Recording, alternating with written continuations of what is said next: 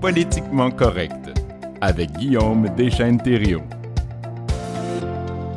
Bon mercredi, Guillaume, bienvenue à l'émission. Bon mercredi, Sébastien. Cette semaine, on va du côté de la politique américaine. Guillaume, tu as choisi de nous parler de Donald Trump, qui est un peu de retour à l'avant-scène. Oui, avec les primaires de l'Iowa, Donald Trump est arrivé largement premier. Donc, je me suis dit qu'on pourrait en discuter cette semaine à l'émission. Pourquoi pas? Puis c'est intéressant de suivre euh, toutes ces histoires à bracadabrantes concernant Trump depuis qu'on le connaît, depuis qu'il est arrivé en politique. Ça a fait beaucoup brasser. On fait un petit retour justement sur la primaire de l'Iowa qui a remporté haut la main et le fonctionnement des primaires. Oui, bien, aux États-Unis, il y a deux principaux partis politiques qui ont des réelles chances de remporter la présidence, les démocrates et les républicains. Euh, Lorsqu'un président sortant qui se représente, par exemple dans le cas de Joe Biden, c'est plutôt une formalité euh, pour être euh, renommé candidat du parti. Mais lorsque le parti n'est pas au pouvoir, il y a toute la saison des primaires qu'on appelle, c'est que dans chaque État, donc il y a une cinquantaine d'États, dans chaque État, il y a qu'est-ce qui s'est passé en Iowa lundi dernier. Et c'est les républicains qui votent pour savoir qui est-ce qu'on voudrait comme candidat. Donc, on vote dans le fond euh, à l'élection de novembre pour le président des États-Unis, mais pour savoir qui va représenter les républicains, c'est les membres euh, qui votent. Et ça commençait euh, avec l'Iowa lundi dernier, et ça va se poursuivre dans les prochains mois. Il y a certaines fois qu'il va y avoir plusieurs États qui vont voter en même temps, d'autres que c'est un seul État. Les prochains, c'est le New Hampshire, et ça donne des points. Donc, par exemple, Donald Trump est arrivé premier, largement premier, il va avoir l'équivalent de 16 points pour l'Iowa, et ses deux adversaires qui sont arrivés deux et troisième vont avoir chacun quatre points. Et au final, au courant de l'été, euh, après que cet exercice-là se soit fait dans chacun des 50 États, ben c'est la personne qui arrive avec le plus de points qui gagne. Qu'est-ce qui est particulier cette année, c'est qu'il n'y a pas beaucoup de suspense par rapport à qui sera le vainqueur. Euh, il reste deux candidats euh, après Donald Trump qui auraient qui aurait pu potentiellement avoir des chances de l'emporter, le gouverneur de la Floride et l'ancienne euh, ambassadrice des États-Unis à l'ONU. Euh, mais euh, Donald Trump domine vraiment. Il est arrivé avec plusieurs, plus, beaucoup, beaucoup de votes d'avance. Et selon tous les sondages qui sortent, il est le meneur dans la majorité des partis des États. Donc, c'est difficile à imaginer comment Donald Trump ne serait pas renommé candidat de son parti. Donc, un peu moins de suspense cette année. Est-ce que tu trouves ça surprenant? Que Donald Trump arrive comme ça, qu'il remporte l'Iowa? Parce qu'il y a un paquet de problèmes judiciaires aussi, lui, là. Oui, mais Donald Trump a beaucoup de dossiers judiciaires, mais chez sa base républicaine, ça ne semble pas être un problème pour eux. On, continue à l'appuyer quand même. Très bien. Alors, ces problèmes judiciaires, on pourrait faire un petit survol parce qu'il y en a plusieurs? Oui, ben ça, c'est vraiment particulier parce que c'est rare que tu vois quelqu'un, en fait, c'est inédit dans l'histoire récente ou dans l'histoire américaine, à ma connaissance, que euh, le candidat pour qu'il ait des chances d'être élu président est accusé au criminel dans toute une multitude euh, de dossiers. Euh, et c'est quand même des accusations qui sont assez sérieuses. Il est accusé en Géorgie pour des soupçons de tentative d'inverser les résultats de l'élection. On se rappellera notamment au milieu de ça, il avait perdu la Géorgie par environ 12 euh, 000 votes et il avait téléphoné la personne responsable des élections en Géorgie pour lui demander textuellement, je veux juste que tu me trouves 12 000 votes, soit un peu plus que le retard qu'on a car on veut gagner l'État. Euh, et ça, il est enregistré, donc c'était une tentative criminelle de, de, de, changer le résultat des élections. Mhm. Et euh, donc, il est poursuivi au criminel en Géorgie. Euh, il est aussi poursuivi au fédéral pour complot à l'encontre de l'État américain. C'est quand même une accusation sérieuse. Et ça, dans ce dossier-là, c'est toutes les autres tentatives qu'il a fait pour tenter de faire renverser les résultats des élections parce que Donald Trump avait perdu et refusait d'admettre qu'il avait perdu. Donc, il cherchait par tous les moyens peu entravé aux procédures officielles. Et on se rappellera que ces mensonges-là qu'il avait racontés par rapport aux élections, ça avait contribué à l'attentat du Capitole. Donc, un autre procès. Euh, au niveau fédéral. Il est aussi accusé par le FBI, donc un autre, dans un troisième dossier criminel, euh, d'avoir conservé des documents présidentiels confidentiels. On se rappellera qu'il avait euh, quitté la Maison-Blanche, il avait apporté avec lui plusieurs boîtes contenant des dizaines et des dizaines de dossiers classés top secret, parfois mhm. même défense nationale. Et c'est déjà arrivé dans le passé qu'il y a des individus qui ramenaient un dossier à la maison par accident. Et dans ce cas-là, c'est les archives nationales qui contactent la personne. Euh, c'est déjà arrivé M. Biden de dire Hey, écoutez, ce dossier-là, il faut le ramener euh, aux archives nationales, vous ne pouvez pas avoir ça dans un domicile. Et généralement, les individus font leur mia culpa, collaborent et rendent le dossier, tandis que Donald Trump a tout simplement refusé de collaborer. Et euh, c'est pas seulement qu'il n'a pas collaboré, mais c'est qu'il a il en parlait, il y avait des invités chez lui, il pouvait partager des secrets d'État, c'est enregistré. Il y a plusieurs cas de personnes qui sont au courant d'éléments qui ne devraient pas être par rapport à des dossiers qui se retrouvaient euh, chez lui. Donc, il est aussi accusé d'avoir mis en péril des euh, secrets d'État dans ce dossier-là. Et au criminel, il est aussi accusé de fraude euh, dans l'affaire de Stormy Daniels. C'était un paiement de 130 000 à une actrice pornographique avec qui Donald Trump avait eu une liaison. Et il a falsifié les documents comptables pour rembourser à son avocat. Qu'est-ce qui était le problème? C'est que c'est dans le contexte d'une élection et ça tombait sur la loi électorale et c'est aussi les euh, faux documents qui ont été produits pour euh, ces 130 000 $-là. Donc, il est aussi accusé de fraude. Euh, donc, dans quatre procès criminels, ça, c'est sans compter les poursuites civiles parce qu'il avait été reconnu coupable d'une affaire d'agression sexuelle au civil et maintenant, il est accusé de diffamation envers sa, victime. Donc, après qu'il ait été reconnu, il y a les médias sociaux et a attaqué la réputation de la personne, donc il est poursuivi pour diffamation. Et il est aussi accusé pour fraude fiscale dans l'État de New York. On le poursuit pour plus de 300 millions de dollars parce qu'il avait gonflé la valeur de ses actifs pour essayer de réduire ses factures d'impôts. Donc, il devrait plus de 300 millions de dollars à l'État de New York. Donc là, c'est un petit résumé rapide, mais bref, M. Trump a beaucoup de problèmes judiciaires. Euh, oui, puis j'ai vu, euh, il y a deux semaines à peine, il était en procès, puis Là, il voulait faire valoir l'immunité présidentielle de dire qu'il ne pouvait pas être poursuivi pour quoi que ce soit qu'il avait fait pendant qu'il était président. C'était compliqué, ce, dossier-là. Puis même, euh, c'est comme s'il y avait un peu un vide juridique là-dedans. On n'était même pas certain par rapport aux anciennes lois euh, qu'est-ce qui en retourne. C'est sûr, euh, toute la question de l'immunité présidentielle, ça, c'est un argument que M. Trump a essayé de faire valoir, mais je ne crois pas qu'en cours, ça va tenir parce qu'il n'y a pas une immunité divine à un ex-président. Euh, lorsque quelqu'un est en, exercice, disons que Joe Biden, on ne va pas nécessairement accuser au criminel un président en exercice euh, parce que des procédures, le, Congrès peut impeacher, donc déloger un président, et une fois qu'il est plus président, là, sera poursuivi au criminel. Mais dans ce cas de M. Trump-là, il essaie de faire valoir ça par son statut d'ex-président. Puis il y a d'autres cas, c'est peut-être moins fréquent aux États-Unis, mais il y a des cas ailleurs dans le monde, en France, par exemple, Nicolas Sarkozy, qui jouissait d'une présidentielle quand il occupait la poste de président de la France. Ben, maintenant qu'il n'est plus président, il est accusé dans différents dossiers, M. Sarkozy, il fait face euh, à la justice. Donc ça, euh, la Cour va se pencher là-dessus, mais je doute pas que je crois pas que c'est une bonne porte de sortie. Et on entend beaucoup aussi M. Trump parler de chasse aux sorcières, qu'il y aurait un immense complot à son égard, mais dans les faits, il y a quand même plus d'une centaine de chefs d'accusation contre lui. Et qu'est-ce qu'il faut savoir? C'est dans des dossiers différents.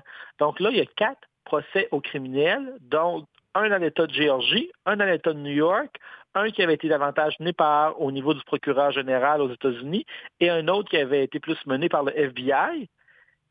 Donc, dans ce cas-là, si on voudrait parler de grand complot, il faudrait que ces États-là, comme deux États, le fédéral, le FBI, tous ensemble travaillent pour inventer des preuves. Ça devient vraiment farfelu. Là. À un moment donné, euh, il y a quand même des preuves importantes. Il y a des enregistrements audio, c'est sa voix qu'on entend dans les enregistrements audio. Euh, il y a des preuves d'obstruction à la justice. Donc, le FBI avait un mandat de perquisition et il a demandé à son avocat de détruire des preuves. Donc, en soi, c'est de l'obstruction à une enquête. Euh, il y avait, ils ont retrouvé les documents dans, sa, dans, dans, les deux résidence. Euh, il y a des éléments aussi qui est accusé, c'est des messages, des, tweets et des, messages publics, des propos publics qui est tenus.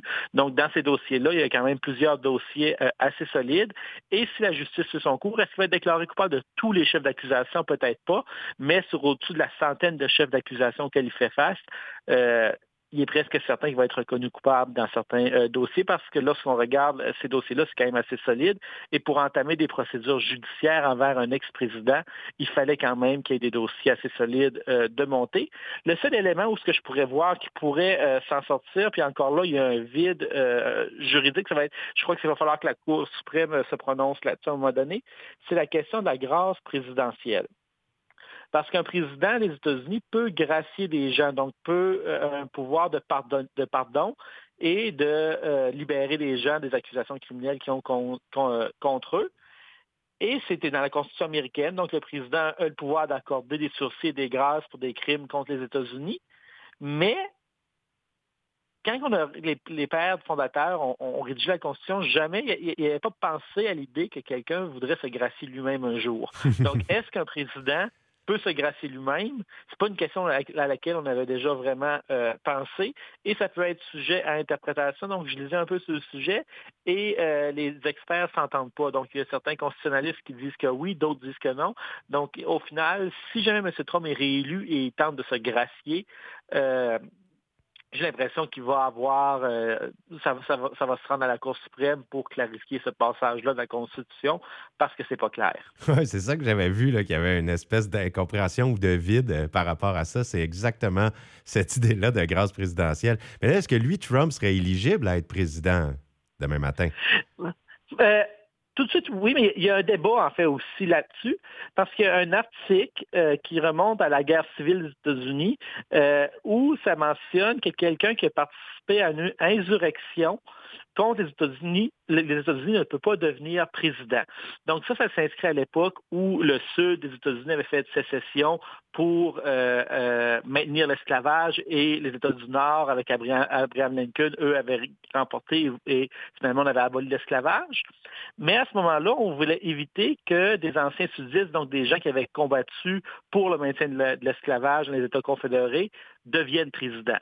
Donc, on avait ajouté un article à la Constitution qui stipulait que quelqu'un qui avait participé à une ne pouvait pas, euh, était, déclaré inéligible à la présidence. Euh, c'est un, article qui remonte il y, a, plus de 150 ans et était un petit peu en oubli parce que ben, on n'est plus à cette époque-là. Les gens qui ont combattu sont morts depuis longtemps. Mais là, cet article est revenu à l'avant-plan de l'actualité euh, dernièrement par rapport au dossier que je mentionnais, ou dans lequel Donald Trump est accusé de complot à l'encontre de l'État américain. Euh, et certains font l'argument que par ses mensonges, par le fait qu'il n'a pas dit aux gens de ne pas attaquer le Capitole, il a contribué à ce qu'on pourrait qualifier d'insurrection. Mm-hmm. Là, ça reste sujet à débat. Euh, certains États ont dit non, c'est pas cette définition-là qu'on donne à une insurrection. Euh, cet article-là remonte à une époque historique bien précise et s'applique pas au cas actuel de Donald Trump. Donc, euh, il est parfaitement éligible. Dans d'autres États, au Maine et au Colorado, on a apporté une interprétation différente et on mentionne que oui, on considère que Donald Trump euh, serait inéligible, donc il ne serait pas éligible à devenir président en raison de cet article-là. Et pour le moment, au Maine et au Colorado, M. Trump ne pourra pas participer aux primaires, à moins d'un revirement euh, judiciaire. Ça n'aura pas un impact énorme parce qu'il y a 50 États aux États-Unis et euh, Donald Trump mène largement euh, dans les sondages pour les, dans les différents États. Donc le Maine et le Colorado n'auront pas un, impact énorme sur le résultat des primaires républicaines. Ça n'empêchera pas M. Trump de devenir président. Mais qu'est-ce que ça, que ça, ça va permettre, donc ce débat-là au Maine et au Colorado? Mais ça, ça a amené la question de savoir ben, s'il est déclaré président, il devient pas président, mais candidat euh, de son parti. Est-ce qu'il est éligible? Et euh, après que le Colorado et le Maine, eux, disent que non, là, la Cour suprême s'est saisie de la question. Donc, au début janvier, euh, la Cour suprême a accepté de se pencher sur ce dossier-là et va étudier le, le dossier de fond en comble. Et on dit qu'il reviendrait très rapidement avec une réponse. Donc ça, ça va être un jugement qu'on attend dans les prochains mois au niveau de la Cour suprême euh, des États-Unis. Qu'est-ce qui va être intéressant à voir, c'est qu'au niveau de la Cour suprême des États-Unis, euh, on le sait, c'est une cour qui est tout de suite assez conservatrice. Donc, il y a six des juges sur neuf qui ont été nommés par des républicains et la Cour suprême a des tendances un peu plus partisanes. Donc, nous, au Canada, notre Cour suprême est vraiment indépendante du politique, alors qu'aux États-Unis, on peut vraiment voir des tendances auprès des juges. Et euh, il y en a six des neuf qui ont été nommés par des républicains. Mais il y a certains de ces juges-là qui ont un peu fait leur carrière en disant qu'il faut donner un sens littéral à la Constitution. Donc, en lisant ça, euh, ça peut mener à ce que M. Trump, par ses propos, a contribué à l'attaque du, Capitole. Euh, ça reste un sujet à interprétation. Moi, j'ai l'impression qu'il va être déclaré éligible, mais euh, c'est une question qui n'est pas tranchée non plus au couteau, parce que si ça serait si clair que ça, la Cour suprême ne se pencherait pas sur le dossier. Puis il y a des procès qui sont en cours, donc il y en a beaucoup qui se demandent si les procès seront terminés et qu'il y aura des verdicts avant certaines primaires ou avant les élections, dans le fond, parce que ça pourrait changer son éligibilité. Il, y a des il y a des dates de procès qui sont euh, pour le printemps ou euh, dans les prochains mois qui sont avant l'élection présidentielle pour sûr. Mais tout de suite, la tactique de l'équipe de Donald Trump juridique dans ses avocats, ils tentent de repousser au maximum euh, les dates de ces procès, utilisent différents procédés juridiques pour tenter de, de, repousser la tenue des procès. Il y a aussi une crainte au-delà de l'éligibilité, parce que ça ne veut pas nécessairement dire, même s'il est reconnu coupable dans certains dossiers, qu'il ne pourrait pas se présenter président, mais ça peut quand même ternir son image je veux dire, il va quand même avoir des preuves en cours, il va y avoir différents éléments qui vont être mentionnés et ça pourrait peut-être nuire à ses chances euh, de réélection aussi. Donc, c'est certain que pour l'équipe Trump, on espère de pouvoir repousser au maximum la tenue de ces procès-là. Et puis imagine, c'est possible, encore Trump contre Biden pour la présidence des États-Unis, ça serait tout un spectacle. Je dis pas que c'est la meilleure chose qui peut arriver, mais ça, ça serait des élections enlevantes à regarder. Hein. Oui, ben en fait, c'est quand même étrange ce qui se passe aux États-Unis parce qu'on pense à un candidat à la présidence qui est accusé au criminel et que là, il y a des débats sur est-ce qu'il peut se présenter ou pas.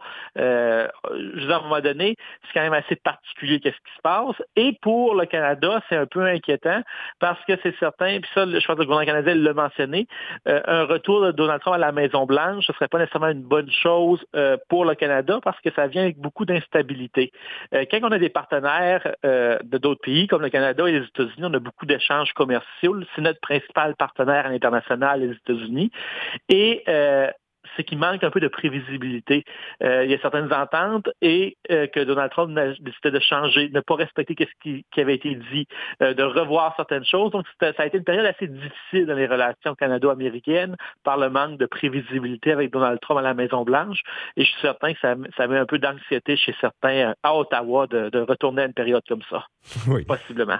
Eh bien, ce sera une année en politique américaine euh, très enlevante à suivre. Et un grand merci, Guillaume, pour euh, tous ces détails aujourd'hui concernant le retour à l'avant-scène de politique américaine de Donald Trump. Au plaisir. À la semaine prochaine. Salut.